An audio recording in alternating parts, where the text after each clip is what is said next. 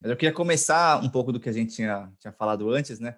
Falando do tema de agroecologia, né? Que é uma coisa tão importante para você que eu vejo que é muito pouco falada hoje, né? Essa importância do, dos orgânicos, produtos nativos, naturais. Eu acho que você é uma grande defensora disso, né? Acho que num, num mundo que tanto precisa disso, né? Queria saber um pouco como é que veio, você sempre se preocupou com isso e como é que você vê essa questão de uso de orgânicos naturais e nativos. Primeiro, eu queria agradecer pelo convite, é um prazer estar aqui, principalmente falando desse assunto, um assunto que me é muito caro, assim, muito importante na, no meu trabalho, na maneira como, né, na, na minha filosofia de vida também, pessoal. Eu, quer dizer, já tenho usado os orgânicos e mais um pouco depois os agroecológicos desde 2008 tenho pesquisado e militado nessa, nessa área e, e, obviamente, quanto mais a gente pesquisa, mais a gente entende sobre o assunto e mais a gente se revolta com o fato da gente comer tanto veneno, né? E como isso não, não, não existe essa necessidade, né, de, de consumir tanto veneno per capita no Brasil.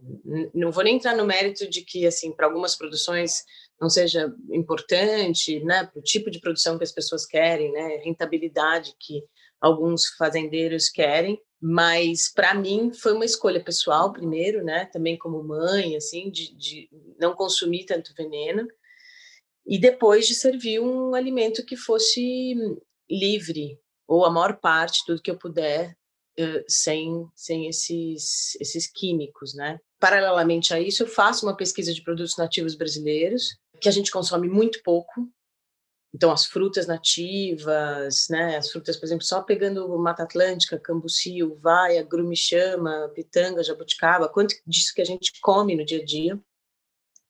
E se a gente consumisse mais isso, eh, mais essas frutas, a gente contribui invariavelmente para uma floresta em pé, porque elas crescem livremente na, na floresta, espontaneamente, daria para fazer uma produção agroecológica dessas frutas, porque esse é o lugar delas, com uma produtividade razoável.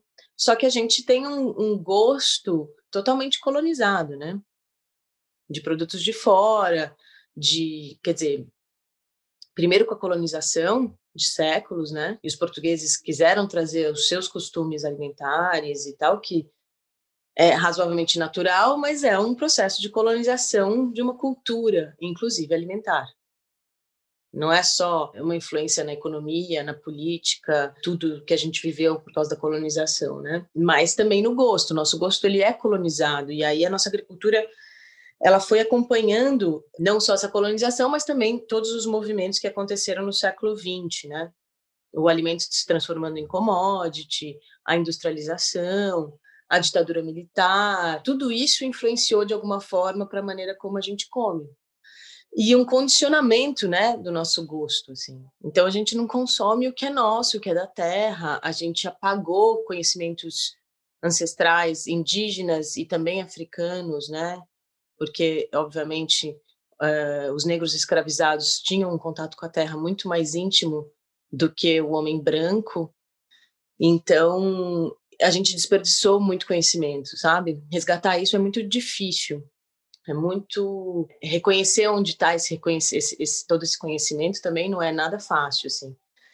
Mas é um trabalho que eu faço. É um trabalho porque me interessa usar esses produtos justamente não só porque é, faz essa manutenção natural das, da, das florestas e tal, mas porque eles são maravilhosos, deliciosos, perfumados, texturas inéditas para gente, que é uma loucura dizer isso, mas inusitadas, e do ponto de vista nutricional. Tem frutas com alto teor de antioxidantes, elas são altamente funcionais. Reduz mudanças climáticas, né? O impacto que está tendo, né, de se a gente consumir produtos mais locais, né? Me lembrou de duas histórias. Eu passei a minha lua de mel no Xingu, numa aldeia indígena, que é né, Iujá, e lá no caminho são, foi até Brasília, depois são até Canarana, depois cinco horas de carro de Canarana e depois três horas de barco. Nessas cinco horas de carro é só monocultura. É milho, milho, milho, milho, milho. Feio, assim, feio. Milho, milho. Muito aí feio. depois chega a floresta ali, indígena viva toda. E aí a gente tem o costume de falar, não, esse é o produtivo, né? Que é o, aquele milho igual, aquela falta de diversidade. E esse daqui é o improdutivo, né? Então, que é aquela mata, aquela diversidade, né? Que é agrofloresta, a gente tem agora esse conhecimento que, junto com o conhecimento tradicional, com uma tecnologia né, para fazer agrofloresta, para manter a biodiversidade que a gente tem, regenerar o planeta e ainda comer alimentos, como você trouxe, mais saudáveis e que ainda reduzem impactos nas mudanças climáticas. E alimentar mesmo todo mundo, né? Porque a verdade é que assim, esses monocultivos, esses latifúndios, né, de monocultivo, eles não são para alimentar a gente, eles são para alimentar primeiro o mercado exterior, né, para exportação e muito, a maior parte é para ração para bicho. Tudo bem que no fim nos alimenta, sim, mas assim, tudo segundo as regras de um mercado.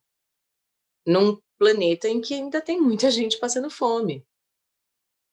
Mais de um bilhão passando fome. Sei lá, é, quer dizer, acho que até mais, se não me lembro exatamente agora esse número. Um ou dois bilhões de gente na miséria absoluta, assim, não faz nenhum sentido. Não com a quantidade de, de alimento que a gente produz e desperdiça. Então, se não tivesse nesse, nessa, nesse sistema econômico, né, de enriquecimento de alguns, né, e poucos, e o retorno é, é isso, assim, o quanto desse milho que você falou alimenta o brasileiro ou quem está passando fome. E que é uma ilusão vendida, né? É uma ilusão vendida. É uma ilusão. É, as monoculturas que alimentam, quando na verdade é o pequeno produtor, né? Que é mais de 60%, 70% da alimentação, que a gente não dá valor e ainda fica é, promovendo mais agrotóxicos, que aumenta ainda essa dificuldade que eles têm. E ainda coisas igual tinha a feira do, da Água Branca em São Paulo, né? Que eu lembro que foi proibida também, porque era associada ao MST.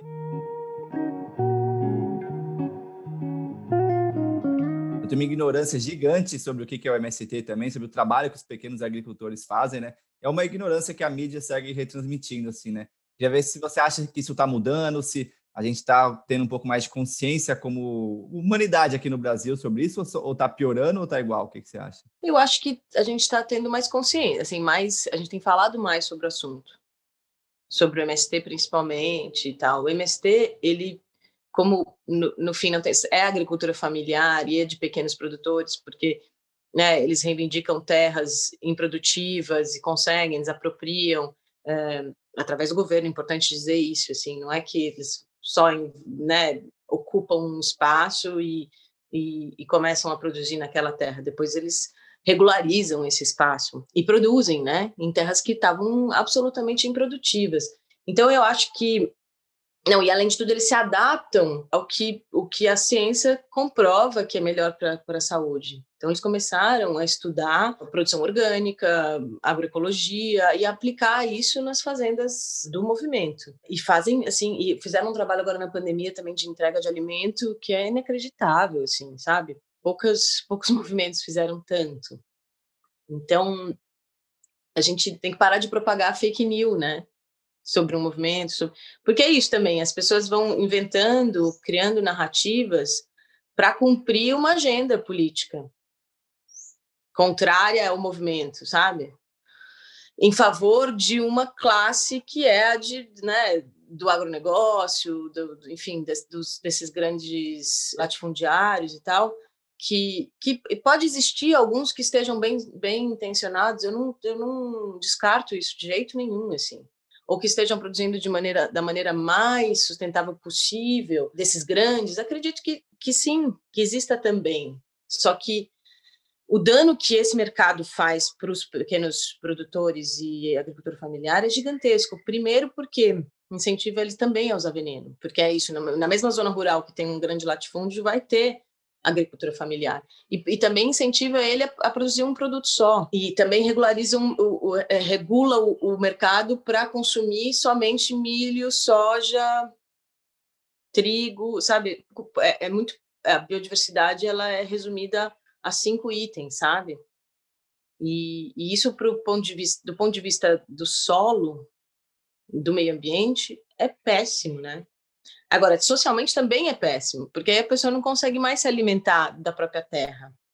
Se ela vai produzir só milho, ela não vai comer só milho, ela vai ter que comprar outras coisas. E aí, essas coisas, essas aberrações da gente ver gente do campo tomando Coca-Cola, comendo industrializados, muitos industrializados de péssima qualidade, é, ou sei lá, ribeirinhos tomando Coca-Cola, num lugar onde não chega carne, onde não chega enfim, ao invés de tomar o suco de açaí que eles tomavam antes.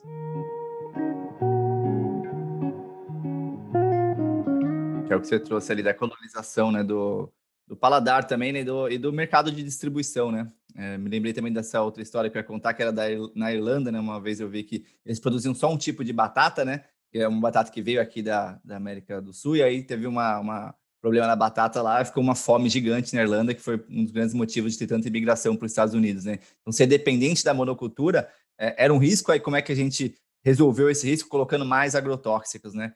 E eu moro aqui em, em São Sebastião, e aqui tem uma rede, uma rede Brotar, que é onde eu, uma vez a cada duas semanas, eu recebo uma cesta de orgânicos, assim, né? E aí, por dois dias, eu como só orgânico. E é impressionante como eu me sinto melhor, assim, como eu me sinto mais leve, mais disposto. Eu vejo que é uma coisa que eu ainda falo para a galera, para meus amigos, é difícil ainda de tangibilizar o impacto que os orgânicos têm na saúde, porque a gente está tão viciado nesses agrotóxicos, né? Ou industrializados, né? Porque a indústria também, ela, ela é muito eficaz em fornecer praticidade, em fornecer sabor, né? Ou seja, muito apelo gustativo, muita gordura hidrogenada, você acha gostoso, não sei o quê.